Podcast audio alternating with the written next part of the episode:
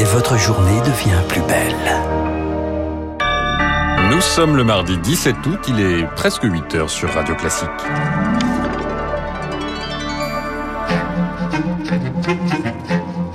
8h, 9h, la matinale de Radio Classique avec Augustin Lefebvre. Les titres du journal, un incendie dans le Var, des milliers de personnes évacuées, six communes touchées, 900 pompiers mobilisés. La situation pourrait empirer dans la journée.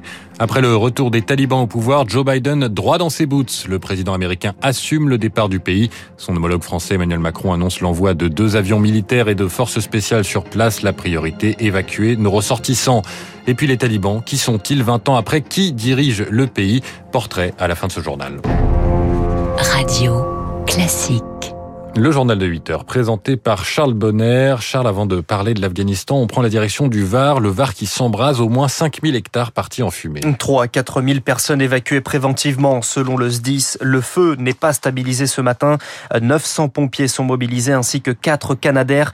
Et avec le vent, la situation pourrait empirer dans la journée selon le capitaine Olivier Picot sur place. Vu euh, les conditions de température et un vent de 70 à 80 km heure en rafale, c'est un, feu qui se développe développé très très rapidement. Et dès hier soir et pendant une bonne partie de la nuit, nous avons pu constater des vitesses de propagation de 4000 mètres heure, qui est quatre fois plus que la normale. À l'heure où nous parlons, nous avons le vent qui reprend malheureusement une activité et qui va euh, donc compliquer les opérations de lutte contre cet incendie. Nous avens depuis quelques minutes les moyens aériens de la sécurité civile qui ont repris le travail, moyens qui sont extrêmement importants pour nous aider à maîtriser cet incendie ne l'est toujours pas à l'heure actuelle. Olivier Picot, joint il y a quelques minutes par Lucille Bréau et Gérald Darmanin se rend sur place dans la journée. 8h01 sur Radio Classique. Joe Biden a pris la parole hier soir sur la situation en Afghanistan. Discours depuis la Maison Blanche après plusieurs jours de silence. Le président américain est critiqué pour son manque d'anticipation, mais il assume le retrait des forces américaines qui a rendu possible la prise de pouvoir des talibans.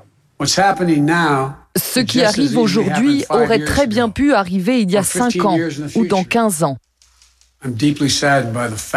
Je suis très triste de voir ce à quoi nous assistons, mais je ne regrette pas ma décision. Notre mission en Afghanistan n'a jamais eu pour but de construire une nation, de créer une démocratie,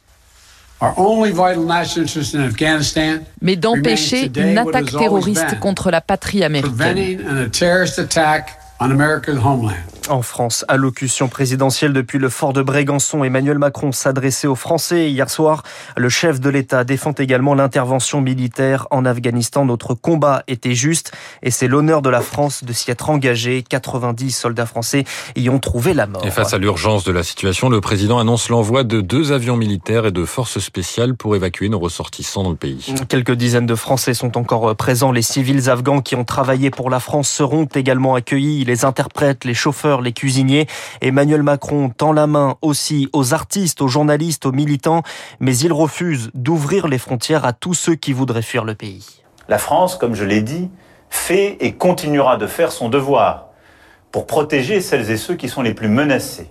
Mais l'Afghanistan aura aussi besoin, dans les temps qui viennent, de ses forces vives. Et l'Europe ne peut pas, à elle seule, assumer les conséquences de la situation actuelle. Nous devons anticiper et nous protéger contre des flux migratoires irréguliers importants qui mettraient en danger ceux qui les empruntent et nourriraient les trafics de toute nature. Et dans les prochains jours, une réunion virtuelle du G7 est prévue sur cette question.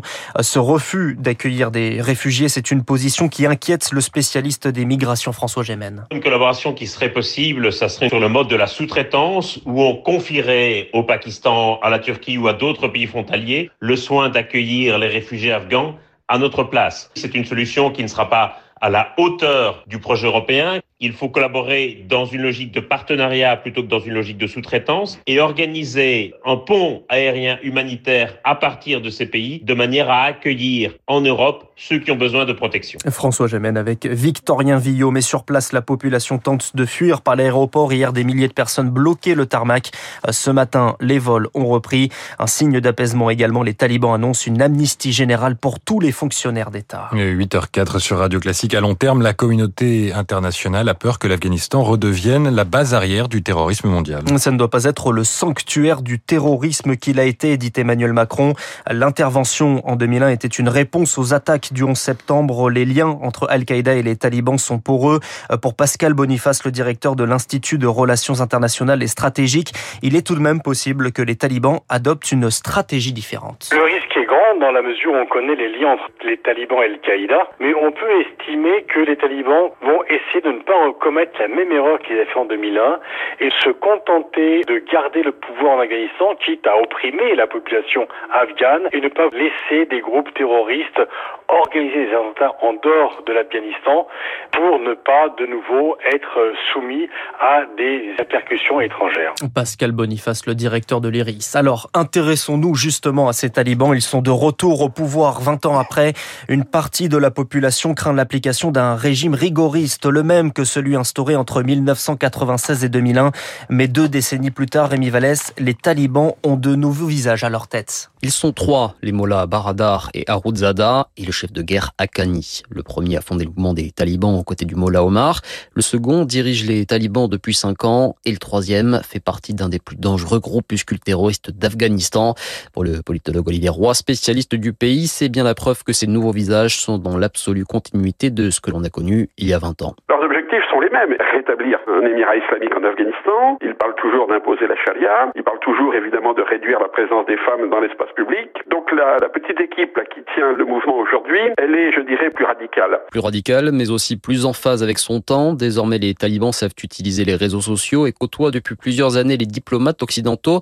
Bref, ils ont appris à négocier en surface pour mieux asseoir leur pouvoir, souligne Olivier Roy. Ils ont changé de discours. Prêts à donner des garanties à la communauté internationale sur euh, leur refus de soutenir des groupes terroristes en Afghanistan. Ils sont aussi pour des échanges d'ambassadeurs, pour jouer le jeu diplomatique, pour signer des traités internationaux, etc. Donc en gros, ils disent euh, nous sommes prêts à jouer le jeu sur le plan international, à condition qu'on nous laisse faire ce qu'on veut à l'intérieur de l'Afghanistan. Selon le politologue, les talibans devraient bien avoir les mains libres. Pour lui, la communauté internationale n'a déjà plus les moyens de faire pression sur le mouvement islamiste. Le décryptage de Rémi Vallès. L'épidémie de Covid maintenant est situation toujours critique aux Antilles. Les hôpitaux débordés, 10 lits de réanimation éphémère devraient également être installés.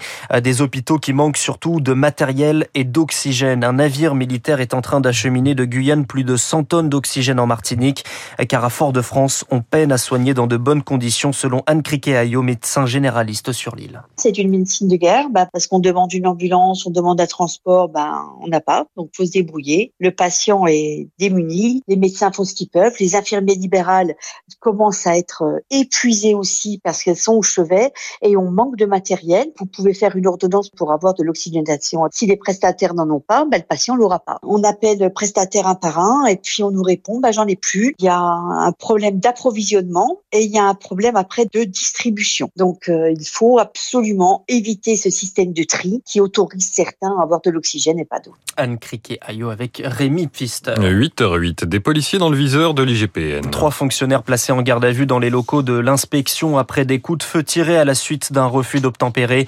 Les faits se sont déroulés la nuit dernière à Stein, en Seine-Saint-Denis. Deux enquêtes ouvertes par le parquet de Bobigny, l'une pour tentative d'homicide contre un policier, l'autre pour usage d'armes à feu par les forces de l'ordre. En Haïti, nouveau bilan provisoire, 1419 personnes ont trouvé la mort après un séisme ce week-end. Le, les secours toujours à la recherche des personnes disparues ou bloquées sous les ruines. Une tempête à l'approche menace d'aggraver encore la situation. Étudier coûte cher et plus cher cette année que l'an dernier. Une augmentation de 1,32% sur un an, c'est l'estimation de la FAGE, une organisation étudiante. Pour un étudiant en licence qui n'habite plus chez ses parents, il faudra débourser 2392 euros. Premier poste de dépense, le logement, mais les achats de masques pèsent sur le portefeuille. La FAGE demande donc une allocation de rentrée pour les étudiants qui sont déjà inquiets à quelques semaines de la rentrée, Elodie Wilfried. À Caen, Charlie va entamer sa dernière année de licence. Malgré 490 euros de bourse, impossible d'assurer seul les dépenses courantes comme la nourriture. Les épiceries sociales et solidaires, ça a beaucoup pu m'aider. J'y vais une fois par semaine. C'est des pâtes à répétition. C'est un cliché, mais c'est vrai. Peu de viande, pas toujours des desserts. C'est assez précaire comme situation. Charlie mise aussi sur les repas du Crous à 1 euro, dont bénéficieront encore les boursiers à la rentrée. Idem pour Apolline, mais l'aide alimentaire ne suffit pas. Il faut absolument que je m'achète ne serait-ce qu'une paire de chaussures parce que la mienne vient de casser. Je vois le prix, je me dis, ben, des baskets pendant tout l'été, même s'il fait super chaud, ce sera peut-être pas si mal. Ça commence à être euh, Cette année, comme la précédente, ses parents ne pourront pas l'aider et avec seulement 170 euros de bourse, impossible d'envisager la rentrée sereinement. Le calcul des bourses, c'est justement un point noir pour la FAGE qui réclame la mise en place d'une allocation de rentrée universitaire pour tous. Paul Maillot, son président. Euh, la voisine 300 euros, elle serait versée à la rentrée universitaire pour l'ensemble des étudiants, sans condition de ressources, puisque malheureusement le système aujourd'hui de bourse ne permet pas de prendre en compte toutes les personnes qui sont en difficulté. Difficulté aggravée par le Covid. Un an après le début de la crise, 72% des 18-25 ans rencontrent des problèmes financiers. Elodie Wilfried. Bob Dylan, dans la tourmente, le chanteur poursuivi devant un tribunal de New York, accusé d'agression sexuelle par une femme. Les faits datés de presque 60 ans la victime dit qu'elle était âgée de 12 ans lorsque le prix Nobel de littérature l'aurait abusée en 1965. Et puis on termine avec euh, du sport et du football. Le Paris FC reprend la tête de la Ligue 2. Match nul hier soir contre la JOCR, un partout. Merci Charles. On vous retrouve à 8h30 pour un prochain point euh, sur l'information. Il est 8h10 sur Radio Classique et rendons hommage ce matin à deux personnalités euh, séparées par plusieurs décennies mais unies par leur profession.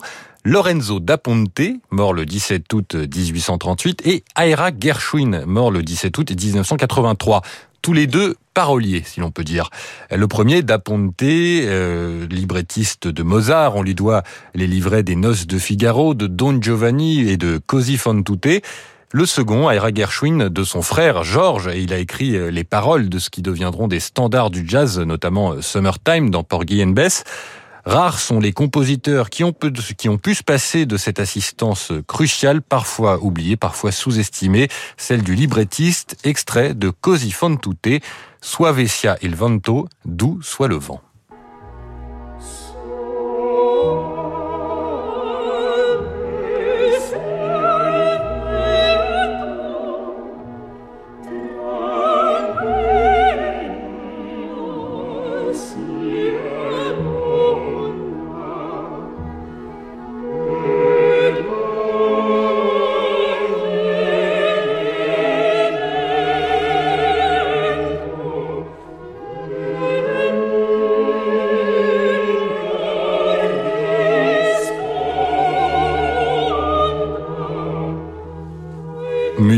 De Mozart, paroles de Lorenzo da Ponte, Così fan tutte sur Radio Classique. On retrouve évidemment la musique en longueur toute la journée sur notre antenne. Tout de suite, l'édito politique et l'invité de la matinale, l'historien Jean Garrigue.